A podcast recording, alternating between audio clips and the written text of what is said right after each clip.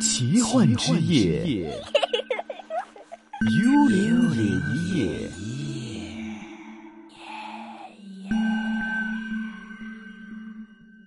开始今天幽灵夜夜的晚上啊，那今天呢，我们是继续请来了我们的一位呃地质工作者，同时呢，他也是一位这个易经塔罗师啊，继续请来我们的 Chris 来跟我们分享他的一些的经历。那其实我也想问一下 Chris 啊，就是你自己说过你有这么多的这些的经历，然后去令你想要更加的了解。那你学了这一些的呃，譬如啊，易经啦、塔罗啦，然后自己又去探灵了，你会不会是觉得你这个对你发生过的是事情，你自己有没有一个解释这样呢？我真係唔可以用一個好合理或者係好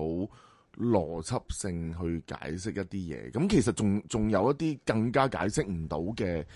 嘅經歷嘅。咁因為誒嗱、我唔係好好十分之見到有張紙喐我就覺得有靈異事件，我唔係嗰啲人嚟嘅，嗯哼我絕對唔係。系，咁诶、呃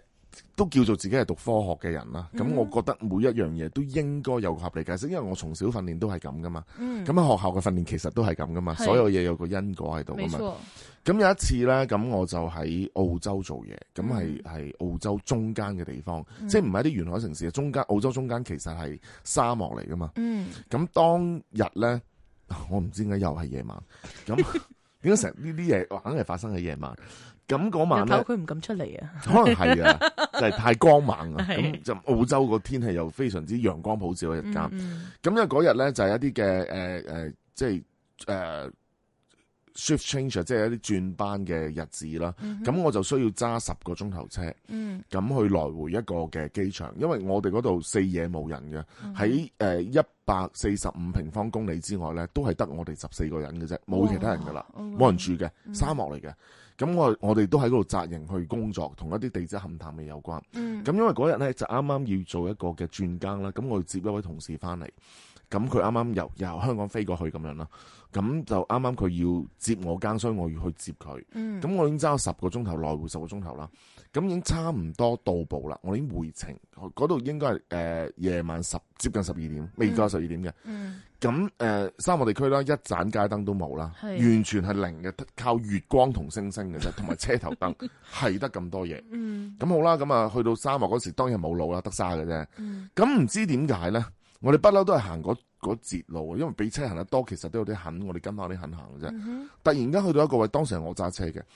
誒、突然間有個急彎，哼我真係唔為意，可能真係認路方面我比較差啲。去到嗰度見到個急彎，點解有個彎咧？就係前面有棵樹。嗯咁當時因為已經太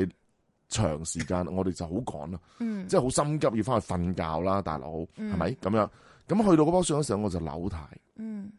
咁一扭軚咧，架車就失控。嗯，咁我嗰時我唔係揸私家車嘅，係揸嗰啲誒五噸半啊，哦即係比較重型啲，後邊可以裝貨物嗰啲嗰啲車，就長身一点，车身比较長的车，冇錯，亦都比較高誒一啲嗰啲嗰啲車啦。嗯咁、我一扭軚嗰時候咧，架車就反，嗯，好啦咁架車反啦，向左反啦。系，咁你已經感覺得到啊啦。當時我兩個都有戴安全帶，肯定嘅呢樣嘢，因為都幾嚴嘅喺喺喺澳洲嗰邊。嗯，咁我哋又做足晒呢啲嘢嘅，但係呢一反嗰陣時候咧，嗰一刻嗯我冇咗時間，亦都冇咗知覺。最後個畫面我記得嘅咧，就係、個車廂裏邊咧，全部都係白色嘅光。嗯跟住我再有翻意識嘅時候咧，我喺車出邊哦，OK，，嗱冇人㗎，四圍全部係冇人嘅。嗯，咁嗰一下咧，我就喺車應該係前邊，我係飛咗出去，嗯，我個人。咁當時我第一個，因為我唔知嗰度中間發生咗咩事，亦都係幾耐，我唔知。嗯咁當我有翻知，我爬翻起身嘅時候，我第一樣嘢諗到咧，嗯，我就要擰翻轉頭睇下架車入邊見唔見到自 己啊！你看电视剧看多，就是那种电视剧，就是突然一下子就看到自己躺在那里，家人都围着你，就是哭啊 什么的，然后你站在外面，你是真的电视剧看太多了 吗？我啊應該係睇電視睇得太多，睇電影睇得太多， 對啊因為我都中意睇恐怖片。对，咁即刻做呢樣嘢啦，見到見唔到自己、喎。第二件事咧，我就唉咁，我記得我記得我有個同事啊，咁即刻望啦，即嗯係第一時間見唔到自己，咁隔離亦都冇我同事喺度，見唔到哦嘅，就整个车 空了嘛。已係经 啦，架車係空嘅，冇嘢係嘅。咁跟住我就望等一下，打断你一下，我想问一下哈，就你当时那一刻，你回去看，你看不到你自己的身体，你的心情到底是开心还是怎么样的一个心情 呢？當時我未嚟得切反應，見唔到自己。第二件事要摸下自己係咪實體啊？ OK，你你會摸下自己塊面咧，係咪係咪係咪有一個诶、實实質嘅感覺喺度？我有做嘅，其實仲有少少嘅。系跟住我揾到我同事，係望到佢啦，嗯嗯佢都係清醒嘅。系係啦，嗰個時候咧，我第一句说話同佢講：嗯，你見唔見到我流晒血啦？即系我問啊，你見唔見到係咪流晒血啦？啊我塊面，係跟住佢佢好嚴肅地望我，冇你冇 事。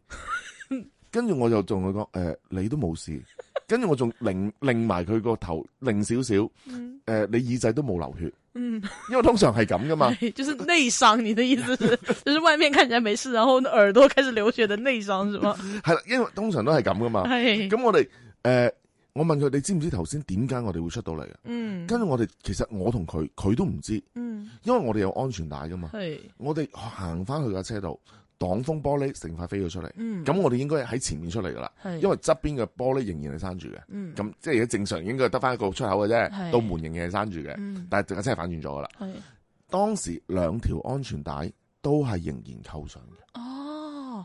就是本身就是你说过自己一定是扣了安全带的嘛，冇錯。我哋誒揸車途中，我哋全程係扣住安全帶。嗯，但係當我哋落咗，即係喺架車出邊出現翻之後咧，嗯我哋翻轉頭睇架車，兩條安全帶仍然係扣住咗。嗯所以我哋佢同我中間點樣喺架車嗰度再出現翻喺出邊呢？其實我哋唔知。嗯而個時間過咗幾耐，其實我哋都唔知。嗯嗱，當時亦都係沙漠地區啦，咁夜晚亦都誒、呃、開始涼。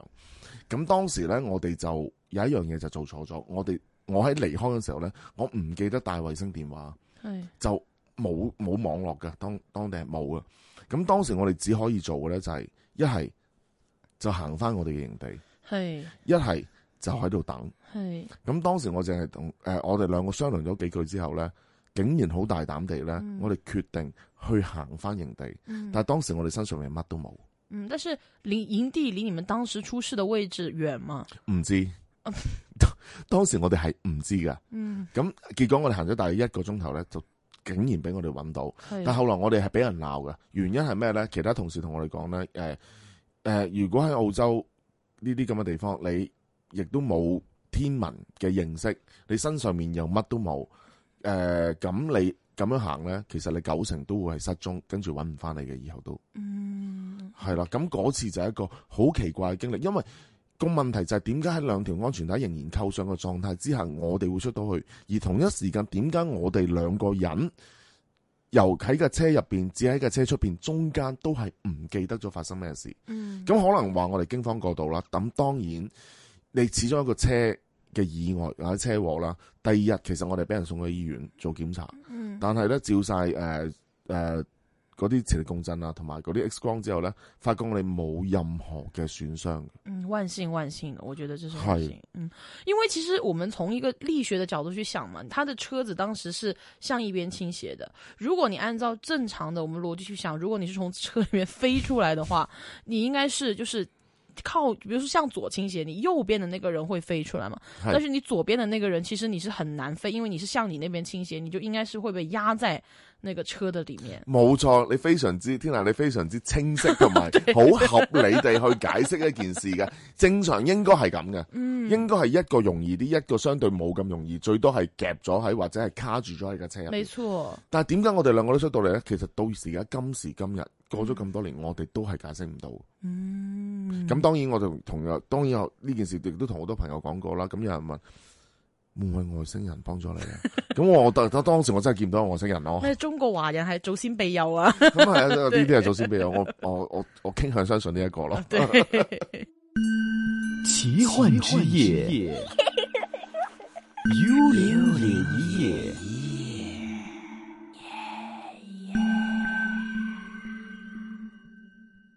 其实实呢，因为之前哈，我们幽灵夜夜以前的话呢，我们其实请过很多的那些玄学的师傅啊，他们有说过，就是在一些呃比较阴暗呐、然后呢比较不见光的地方呢，就是會容易就是有這樣，而且我哋即係中國人成日都講噶嘛，即係你陰森啊、陰暗啊，就是陽氣不足，就冇錯陰氣比較旺盛。那通常你都係咁講嘅。对，那你覺得是不是跟你做這個地質學有關係呢？啊，動土係當然有關係啦，因為咧，嗯我哋做一個地質嘅勘探咧，相關嘅行業咧，其實我哋不嬲嗱，尤其是香港咧，嗯我哋有個習慣嘅，喺係我哋開工之前，你一定要拜地主嘅，哦，因為真係動土就啦。像那種開拍電影的開機拜神咁樣樣。係 啦，咁我哋一定有個儀式嘅，因為係我哋诶、呃其實仔細啲就係我個行業就喺诶喺任何建築或者起樓啊、起诶、呃隧道啊、高鐵啊等等等等咧，嗯哼咁、其實都會我哋會轉一個窿落去個地下入边，嗯哼攞、下边嘅地質資料出嚟做一啲嘅诶研究或者係一啲檢查咧，跟住先去設計個地基嘅。嗯哼咁所以咧喺诶個地盤未發生任何嘢之前咧，其實我哋先頭部隊去動咗個土先嘅。嗯，。所以唔係後來啲人起樓動土，係我哋係第一批走去動土 OK 所以我哋有個行規或者一個嘅不成文規定咧，其實每間公司都會做啊，嗯就係一定我哋會會會拜地主添啦。 OK 咁有少少分享添嘅，就係最近呢，嗱工程真係唔方便講邊一單，係香港一單嘅工程，嗯哼咁亦都係一個幾大型嘅一個基建工程，嗯誒同一啲民生設施有關係嘅。係咁喺新界區嘅，咁佢當時呢，其實就要誒，亦都係動一個好大型嘅動土工程。嗯咁咧嗰度就諸事不順，嗯好多 人有好多嘅大小事件都會發生，令到個工程非常非常之唔順利。嗯咁結果咧，本來開始嗰陣時我哋都有拜神啦，嗯咁可能咧誒、呃相關嘅人士就覺得可能誒。呃唔夠啊，拜得不夠，唔誠心啊，對，或者方法唔啱咁樣係等等。咁咧，結果就真係揾咗一位方家偉師傅啦，都幾出名嘅一位師傅啦。嗯哼咁可能遲啲你都有機會去去去訪問下佢咁樣嘅。嗯咁誒嗰位師傅咧就幫手咧就將一啲嘅佢哋咁門派嘅一啲嘅法器咧埋咗落一個地下度，嗯，真係掘個窿埋咗，大家睇住嘅。嗯係一個幾大嘅儀式嚟添啊！其實所有嗰啲管理層啊、工人啊、同同事們咧， 全部嚟晒。係， 佢除咗切燒豬、食燒肉、飲汽水之外咧，我覺得這就睇是主要的， 哦嗰、個當然係最主要啦。係第二件事咧就係要望住阿師傅咧，就將嗰個嘅法器你擺咗落一個位置度。嗯咁咧、個師傅就叮囑我哋，千祈唔好喺度小便，哦，OK，因為誒、呃老一輩即係誒、呃可能老一輩嘅地盤嘅師傅咧，其實都有少少呢啲習慣嘅。嗯間唔時都會因為人有三急個廁所又唔夠位，咁可能 OK 有陣時都會嘅。嗯嗯咁所以佢亦都知嘅，呢位師傅知道呢啲咁嘅行內嘅習慣啦，少少習慣啦。嗯嗯咁就叮囑地叫我哋要用一啲圍欄圍住嗰個法器，千祈唔好俾人喺上面又做啲不潔嘅嘢咁樣。樣。咁圍 咗，咁就結寫個禁止小便 這樣子，咁結果咧就誒好、奇怪，嗯過咗嗰日之後咧，所有之前發生嗰啲咁嘅毛病咧。嗯，就全部迎刃而解。哦嗱、我大家其實你唔可以話個地盤真係講緊百幾二百人，咁你唔係所有人都都係唔誒會信呢一樣嘢，唔係話迷信嘅，即係未必會信一個嘅呢啲儀式會幫到真係現實生活中會面對到嘅事。嗯咁可能都係一個巧合嚟嘅，嗯即係我我哋唔可以係從一個迷信嘅方向去諗噶嘛，可能都係一個巧合嚟嘅。不過就真係大家都眼見，真係順利咗好多。 OK，就是把那個東西埋下去了之後，那些怪怪的事情就沒有發 生了。係啊，就唔見就冇咗嗰啲咁嘅咁嘅事咯。发生过一些大概大大小小怎么样的一些事情呢？你因听为说过？唔唔係聽說過，唔係聽說咁簡單， 哎，仲要係喺我隔離發生。嗯點樣喺隔離發生呢？因為我哋做嗰個位置呢，咁其實喺個斜坡上邊嘅。嗯誒、有一啲斜坡工程，咁可能要搭一啲嘅棚架，要上到去咁樣。嗯咁每一日咧，咁有同事收工呢，咁其實我哋都收比較晏，六點半至七點啦。嗯咁嗰陣時咧就入秋嘅呢、一件事發生，其實秋天咁就早少少暗噶嘛個天空，嗯咁啊誒可能黃昏時間，咁佢就要行落嚟收工咁啦。嗯，OK，咁佢行落嚟收工嗰陣時候咧，就發覺突然間喺個斜坡上面咧，嗯有一個男人嗯着住道士袍嘅，嗯同一個小朋友喺個山坡上面行，嗯，係啦、咁跟住咧就攞住個鈴鈴喎，嗯哼，就咁啊像道士的那种嘛。係啦，就係咁樣行啦。咁跟住咧，佢就冇啦，冇理啦。咁佢點解無端端有人會去做一啲可能係儀式啊，或者係一啲佢唔認識嘅宗教一啲宗教儀式咁嘅嘢？佢覺得係咁嘅啫。咁但係咧，佢行到落嚟咧，佢先諗，唔係喎，因為嗰度嘅棚咧，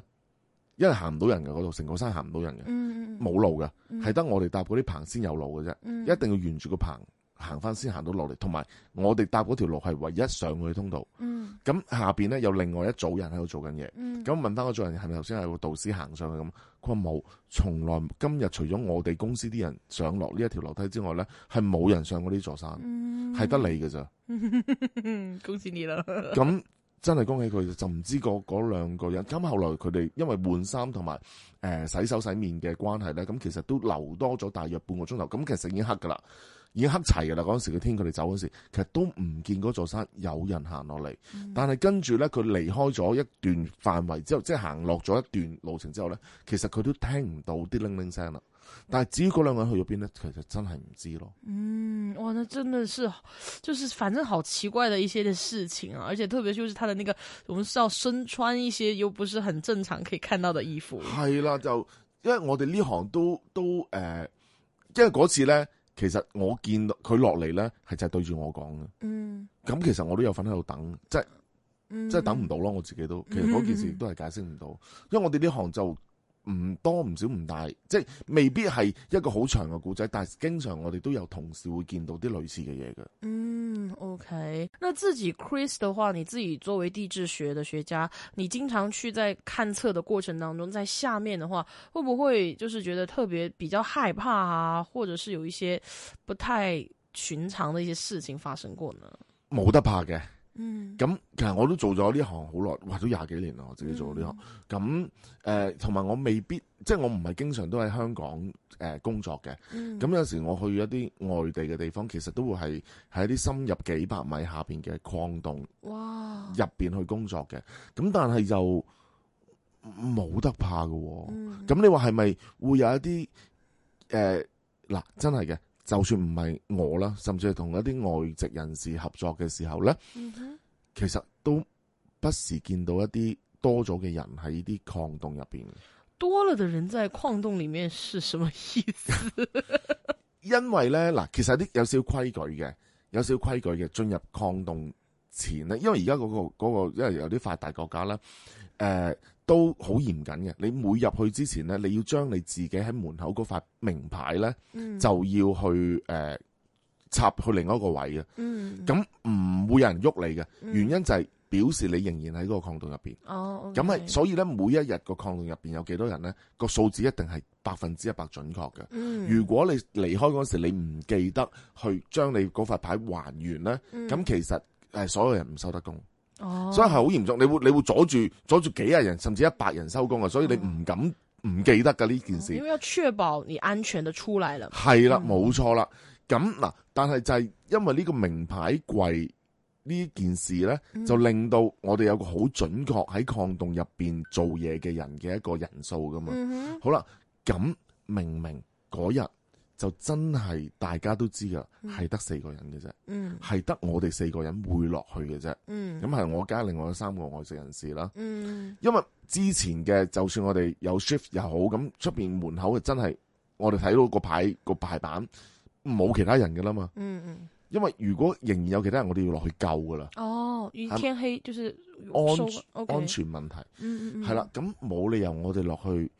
去到我哋工作環境之前，我哋望到前边有人行過，嗯，嗯係啦， ，OK 呢啲就經常都有嘅，哦，但是你们不会去深究，就是追着他往前去看一下到底怎么一回事吗？因為其實唔係經，即系唔係日日發生，但係因因为我哋都知嗰個規矩咧，其實嗯诶、呃